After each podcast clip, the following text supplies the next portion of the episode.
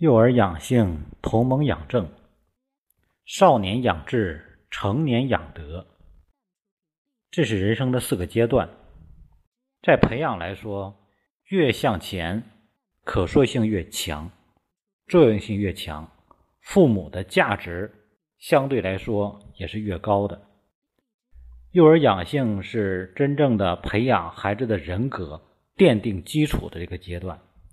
这个指的呢是零到三岁，我们经常说三岁看小，七岁看老，其实就是指的三岁之前这个阶段。这个阶段是一生中可塑性最高的，也是无形的影响最深的、最远的。很多的一些有成就的人，当他成功之后，问他对他影响最深的，往往回忆都是在幼儿阶段。而幼儿其实是幼儿园的那个阶段，也就是已经同盟时期了。因为在他之前的时候，人几乎是无感知状态的，也就是成年之后，你回忆自己的幼儿阶段，三岁之前，其实人是没有感觉的，因为这阵儿所影影响和形成的，你已经没有办法用记忆来去，这是真正的教育的这个黄金阶段。但是很多父母可能都错过了，甚至于忽略了。所以说，看一看，太多的父母都认为孩子在三岁之前不懂事儿，觉得这阵儿终于孩子生下来了，可以让自己轻松轻松了，于是交给老人。这样的结果和代价，就是可能你要用一生的补偿来去弥补这个阶段的空白和欠缺。所以我们经常说“江山易改，本性难移”。这个本性是什么？其实这个本性就是在这个阶段形成的。幼儿养性，这个性就是人的这个本性。所以说，孟子讲“人之初，性本善”。在荀子呢是一个性恶论，啊，说人之初，性本恶，啊，人本身是坏的，你得教他才能学好。孟子说人本身是好的。啊，他只要不学坏，他就不会变坏。其实这个都有他们的道理。嗯，不管性善也好，性恶也好，你会发现，任何一个孩子，他都会展示出一些东西来。这些东西，很多父母觉得我没有教过他呀，其实就是他在三岁之前，他没有真正表达出来的时候，他内心中种下的种子。所以说，什么样的家庭？什么样的环境，什么样的模型，影响出什么样孩子的原始的认知？一个家庭如果一直都是很和睦的、很温馨的，父母之间、家庭成员之间一直都是充满了关爱的，啊，用不到去用不着去用孝顺或者这个这个规矩等等来要求的时候。这个家里自然有一种很好的积极向上的氛围的时候，我们以前的说法叫做书香门第，或者叫温文尔雅。你发现这样的孩子在这样的环境长大，他本身的性就已经确定了。真正的教育是无形的，这个无形就是指在三十岁之前，孩子无意中接受、接纳的这些东西。这个阶段是。在孩子心灵深处铭刻最深的东西，几乎后天很难去影响。所以你发现有的孩子，他见到别人他就主动想打招呼，他本身就是接纳性的，因为父母对他有足够的接纳。哦，比如说我们经常在心理学上来说，有的孩子可能会有肌肤饥渴，为什么会有肌肤饥渴呢？啊，有的孩子会有什么情商的不稳定，为什么会这样呢？有的孩子会缺乏安全感。什么是安全感呢？所有这些的源头都是父母责任或者角色的缺失。所以说，你只要父母用心在真正的陪伴孩子，在三岁之前，你肯定就不会出现这些情况。因为你在用心陪伴的时候，当孩子想让你抱抱的时候，你直接抱了。啊，孩子想跟你玩的时候，你可能跟他直接打滚也好，亲你也好，所有这些动作都有了，有充分的接触，所以说他就建立起了足够的情绪的稳定性，后天的情商。他觉得有人在支持他、接纳他，心里的安全感啊，所有这些的都是什么，在无形中去建立的。而你看，有的父母不在身边，交给老人，老人没有那个精力，而且呢，血缘血缘非直接亲缘关系，老人对孩子的这种溺爱，让孩子会缺乏这种规则意识，没有节制的溺爱。孩子想做什么都可以，孩子反而缺乏安全感，因为他觉得是没有边界、没有底线的，哦，所以说这些无形中就会培养出孩子的一些不好的一些性格。所以说，幼儿养性养的是最基本的这个本性的这些东西，哦，纯洁的东西、纯正的东西，这些就是靠父母的陪伴在无形中去起来的。现在很多的年轻的父母每天守着个手机。孩子哭了，他不管；孩子闹了，他不管，嫌孩子麻烦。当你内心中本能的对孩子产生这种厌烦的时候，孩子跟在幼儿阶段，就是在三岁之前，他跟世界的交流不是靠语言，因为他语言能力没有发展起来呢，他靠的是直觉。这种东西是没有办法欺骗和隐瞒的。所以说，当你的心不在他身上的时候，他就被孤立起来了。他的心是孤单的，而这种孤单的就会缺乏安全感，他就会变得很厉害。所以你会发现，经常有很多孩子整晚的哭，整晚的闹啊，然后呢，碰到什么事情跟他说不明白，说不明白都已经出现在什么后期了，就已经出现到四岁之后了。为什么说不明白？是因为他内心中他没有办法表达清楚的这种不安全感，或者这种渴望。这种亏欠，他在用可以表达的方式在表达，很多家长理解不了。所以，当三岁之前的时候，你缺了家长该缺的这些角色、责任、这些行为，那么会导致孩子就成为一个空心人，他的心就不知道在哪儿，因为没有人接纳，没有人接受，于是他的心就飘了。所以说，很多。父母就会觉得，哎，你看我们孩子怎么经不起逗呢？你一逗他，他就哭，嗯，或者你看我怎么跟他说说不明白呢？我怎么说他也不同意，他也不愿意，他就是要闹，因为没有找到孩子的这个根本。所以，家长用心的陪伴孩子，不要想着让孩子去做什么。这个阶段，孩子还属于是一个初始的阶段。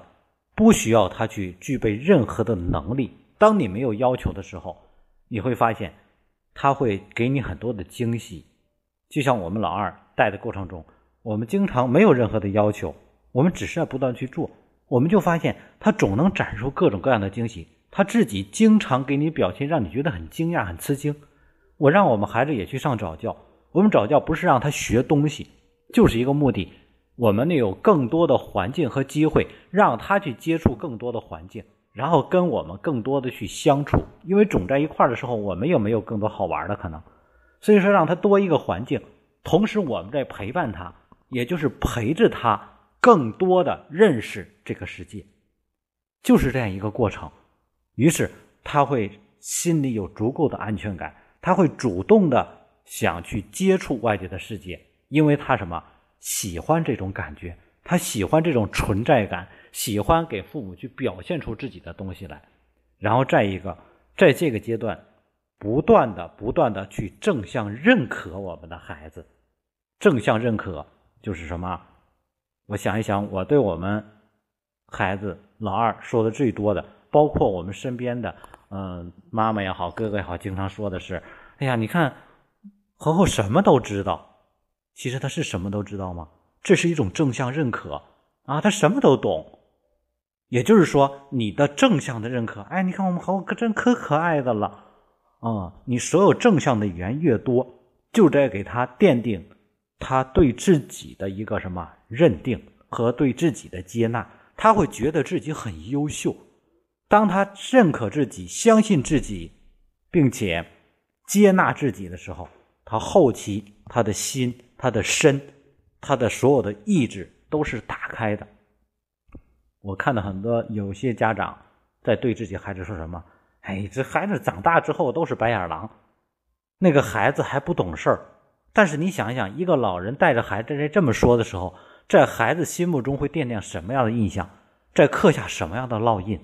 有的家长说：“哎，这孩子将来我看也是不听话的道。你看现在天天这木糊的。”一说孩子，哪个孩子不哭闹啊？就这个就给定义孩子将来会什么？很不听话，定义他将来会很淘气。所有负向的定义，都需要家长用十倍、百倍的精力。代价来去偿还，所以说，当孩子他是一张白纸的时候，我们要学会写下好的东西，因为这是在养性的阶段。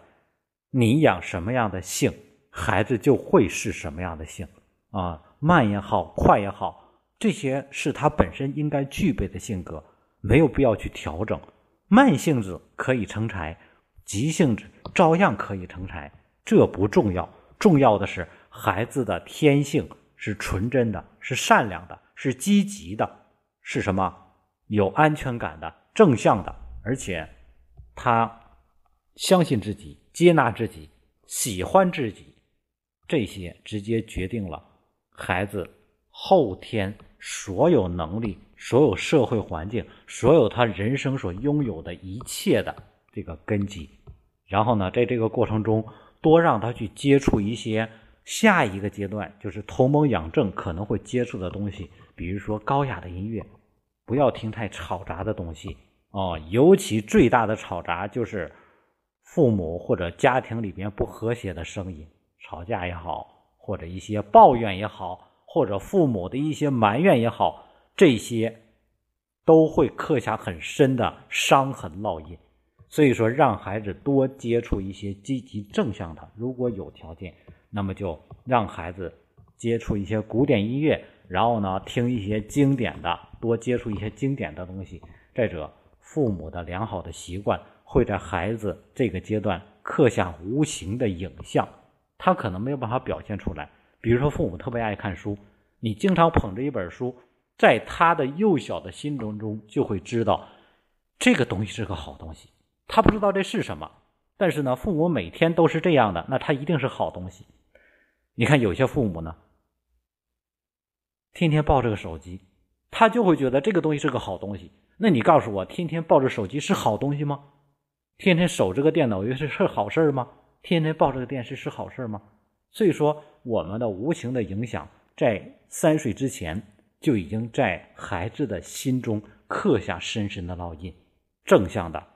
或者负向的，所以幼儿养性在这个阶段，父母要保持积极的心态，享受生活，带着孩子更多的去接触、感知这个世界，接纳孩子，这样孩子在这个阶段，短短的三年很快，但是却是一生的一生的积蓄啊。下一个阶段，同盟养正。用圣贤的智慧来陶冶情操。三岁之后，孩子会说话了，有一些意识了，会有一些想法了。这阵开始接触社会，而且开始在学一些东西，开始主动尝试一些东西。这阵需要什么？还是在金字塔的这个这个最集中的这个阶段，也就是在打地基这个阶段，要给孩子最有价值的、最有营养的东西。几乎所有的古代先贤，他们都。不约而同地选择了这些国学的经典、四书五经啊等等这些主要的东西，来去充斥孩子这个阶段正在高速汲取营养的人生的这个奠基阶段。为什么这样？因为既然能够几千年流传下来，它一定是几千年来先贤智慧们的精华的这个什么结晶，一定是这样的。所以说，我们没有办法让自己成为圣贤，但是我们可以让我们的圣贤的智慧来去濡染、洗涤孩子的心灵。所以，这个阶段开始接触的时候，让孩子直接跟着来去诵读一些经典，读一些积极有益的这些书籍啊，因为书籍是孩子一生的财富，读书的习惯是他人生最有意义的行为，所以。让孩子这个阶段他读的时候会不知不觉认同我们中华的这种意识行为，他的血脉都是中华的血脉，所以说他会有这种共鸣的感觉。哦，其实很多我们那个现在有两代人都已经缺失了对经典的真正的了解，但是不要让我们的孩子在这一上面再去空缺。这个除了这些之外，在这一个经典里面所蕴含的这些东西，会在他人生中成为一种稀释的效应，因为随着人生的经历，挫折也好，顺利也好，嗯，在《道德道德经》里边讲一句叫做“荣辱不惊”。哦，也就是受宠若惊，受辱若惊，所以说你发现人生难免会有一些起伏波折。当这些经典在这个同盟阶段，也就是四岁到十三岁这个阶段，他读下来的时候，反复读几遍，就能够成为他自己的东西，因为他的记忆力是最强的。而且读这一些绝对不是现在的这些语言，什么什么这个一只小哈巴狗啊，坐在大门口啊，这一些俗歌其实是没有太多的深的含义的，也没有太多的意义和价值。所有的经典都有足够深的文学造诣、人生哲理，还有一些大道和规律，有道德、有仁义、有品行、有礼仪，所有这些全都蕴含在其中。而且很多都是押辙押韵的，所以当他读了这个之后，在最初的阶段，他能显示出他自己的灵性。什么叫灵性？你想想，一个五岁的孩子，他能够张口闭嘴《三字经》《百家姓》《千字文》，所有周围人是对他什么样的认认识和看法？你告诉我，一个四岁的孩子，他能够背下《三字经》，我们所有人对他什么样的感觉？大人，哎呀，这孩子真厉害！你发现他。得到了充分的认可，这会形成一个循环。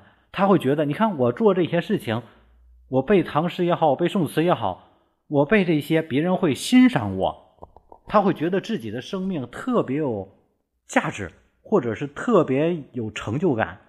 他会形成一种正向的刺激，他会更喜欢去读这些、背这些，而且这个阶段他这个能力又很强，而且随着应用会越来越强。所以说，它就会形成一个正向循环。它会什么如饥似渴？下回再读的时候，不需要你怎么刻意的去做，而且这个阶段特别容易，就是孩家长不需要怎么去管理孩子，你只要让他做什么，他本能的就跟着你去做。不像你孩子到了十来岁，到了青春期，你要给他讲道理，你得要去要求他，你得要去呃管理他、督促他。这个阶段不需要。你只要到时间去做，他就跟着做了，而且做了几次之后，你会发现他会主动去做，因为已经形成习惯了。也就是说，你把他这个马马达已经启动起来了，他会自动去运作。啊，你发现你会越来越轻松，然后呢，你越轻松，他还会越来越快，背的越多，他就会背的越快。所以说，在这个阶段背了这么多复杂的古文的东西。等到他上了小学，六七岁的时候，他背个课文也好，背个唐诗也好，他会比别的孩子快十倍、几十倍，因为这是我们所有教过经典的孩子、背过经典的孩子都有过这种感觉，连古文都能背得下来。他不用刻意的去背，只要读几遍就背下来了。然后他在背课文的时候特别特别的容易，他根本不是背，读两遍直接就出来了啊，因为他的文字系统已经在大脑里边拓得足够宽了。哦，所以他的学习的能力、学习的动力、学习的信心，全都会空前的爆棚。所以给孩子在学习这条路上直接开了个高速公路，哦，让孩子会更轻松一点。然后再者，他记住这些经典的东西，当他碰到挫折的时候，当他碰到人生困难的时候，当他面临选择的时候，会成为他指路的明灯。对孩子的影响是终身的，终身的。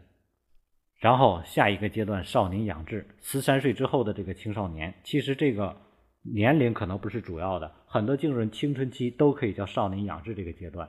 而且随着现在的这个社会信息的交换的这种频率在加快，很多孩子可能小学毕业就已经进入这个阶段了，因为他的意识、个人意识在萌芽，而且在要求独立性方面在越来越早，也就是精神发展年龄在偏前、偏靠前。所以说，曾经有的家长就说：“你看我们孩子马上六年级了，啊，最近玩游戏，原来不觉得，最近玩游戏、玩手机，然后就是不想学习了。”管也管不住，管也管不了，一弄还干脆就不想学了。你说学习成绩吧，本身还挺好，但你会发现，到了初中，经常有这样的孩子，之前学的很好，基础也很好，但是因为家长一时没看住，玩游戏，结果把学习就荒废了。这就是说，中间走向歧途，因为周围几个朋友都不爱学习，结果他本身学的很好，最后也不学了。为什么会这样？因为没有立志，哦，所以说周恩来，我们的周总理就是为中华之崛起而读书。你看看这样的志向。所以孔子曾经说：“五十幼吾而志于学。”你看，在他那是十五岁立志去学习。所以说，你发现不是说我们的孩子他可以学到什么样，他拥有什么知识。在学校里排第几名，进入什么样的名校，这些都是外界的因素。这叫什么？墨舍本求末。很多人都是把本给忘了。本是什么？大脑里的意识根，也就是他自己的志向。志向哪儿来的？你会发现，当他看了足够多的名人名迹，或者一些伟人的，或者这些经典的故事等等这些的时候，他自然就会有自己的什么？树立自己未来的形象，他就会有志向。那你说他怎么才能够树立成这样的形象？如果孩子在同盟阶段读足够多的经典，他会对所有的很多的先贤智慧，让他们占据自己意识领域的最高点、制高点，而不会让一些游戏人物、游戏角色。或者一些其他负面的信息，比如说啊，我要穿好好的呀，我要吃好的呀，我要坐好车呀，我要住好房，我将来挣大钱呢。他不会被这些占据制高点，所以说他的思维或者意识的制高点由这些正统的东西、先贤的东西所占领之后，他会顺着这条路一直往下走。所以说，当他具备了个人思考能力的时候，他的思维中。就有这些先贤的足够正的东西，人说的正能量，这是核心，所以他总会再去想起来孔子的话，他总会想起孟子说过什么，他会想起荀子是如何来劝学的，他会想起《弟子规》里边的什么，所有这些老人怎么学习的，小孩是怎么学习的，他们读过什么样的书。然后他因为之前读过这些，现在有了能力，再读的时候，他会把很多的历史人物、历史故事、名人，包括那些明君、名臣、那些英雄啊等等的人物，他会慢慢串联起来，然后他会去寻找他们之后都做过什么，他是怎么成为这样的人。那你发现，当他大脑中到处都充满着这样的一些亮点的时候。那你说他的志向是不是自然就清晰明了了？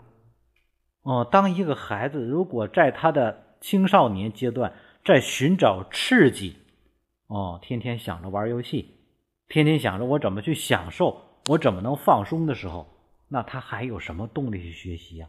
他学习再好，那只是什么一时的结果，他没有办法去持续和长久。所以，少年养志。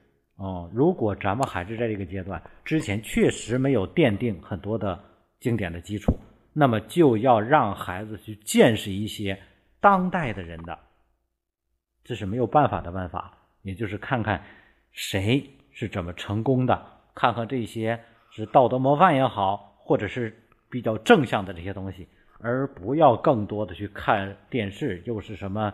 这个叫叫什么什么奔跑吧兄弟啊！看看那些这个戏子们呢？